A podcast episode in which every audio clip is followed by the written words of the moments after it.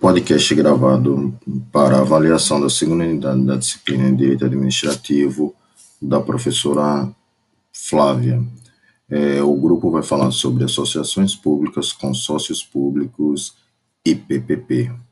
Públicas. Trata-se de associação pública, a personalidade jurídica de direito público ou de personalidade jurídica de direito privado, formados de acordo com a Lei de 11.107-05, entre entes públicos para a realização de interesses comuns. O processo de criação de consórcios públicos foi inspirado no direito dos tratados internacionais. Assim, apesar de parcela da doutrina entender que são entes da administração indireta, sua criação depende de um processo muito mais complexo, no qual são necessários diversos ajustes de vontades que são negociados em um protocolo de intenções prévio à ratificação da lei e à celebração do contrato de consórcio, sendo possível ainda o consorciamento parcial ou condicional de ente federativo, realizado pela ratificação com reserva, que deve ser aceita pelos demais subscritores.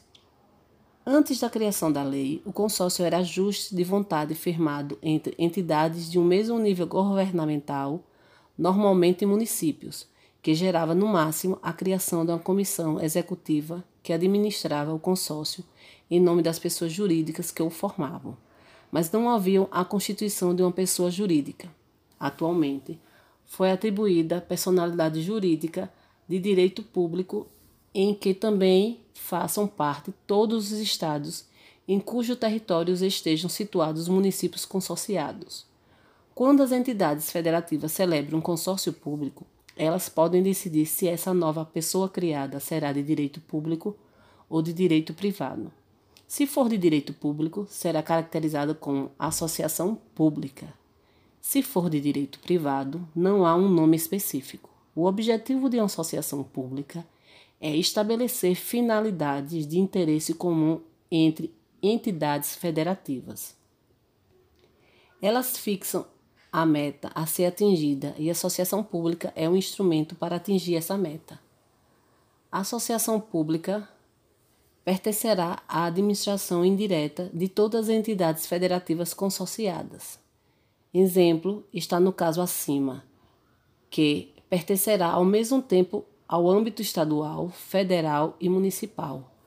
Parte da doutrina, devido a essa novidade, as considera pessoas jurídicas transfederativas. Associações não são criadas após celebração de um convênio, e sim a partir da celebração de um consórcio. Consórcio público é um negócio jurídico plurilateral de direito público que tem por objetivo medidas de mútua cooperação entre entidades federativas, resultando na criação de uma pessoa jurídica autônoma com natureza de direito privado ou de direito público. A sua previsão legal. Os consórcios públicos foram introduzidos em nosso ordenamento jurídico pela Lei 11.107/2005 Lei sobre Normas Gerais de Contratações de Consórcios Públicos, criadas a partir do Comando Constitucional do artigo 241 da CF de 1988. Artigo 241 da Constituição Federal diz que a União, os Estados, o Distrito Federal e os municípios disciplinarão, por meio de leis, os consórcios públicos e os convênios de cooperação entre os entes federados autorizando a gestão associada de serviços públicos, bem como transferência total ou parcial de encargos, serviços, pessoal e bens essenciais à continuidade dos serviços transferidos.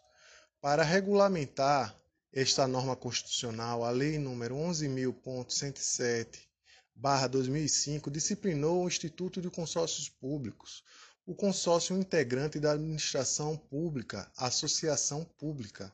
Os consórcios públicos podem ser constituídos por pessoas jurídicas de direito público, neste caso, assumem a forma de associação pública ou pessoa jurídica de direito privado, sem fins econômicos. Artigo 1 parágrafo 1 artigo 4 inciso 4 artigo 6 da Lei 11.107/2005 Somente os consórcios públicos com personalidade jurídica de direito público, associações públicas, integram a administração indireta de todos os entes da federação.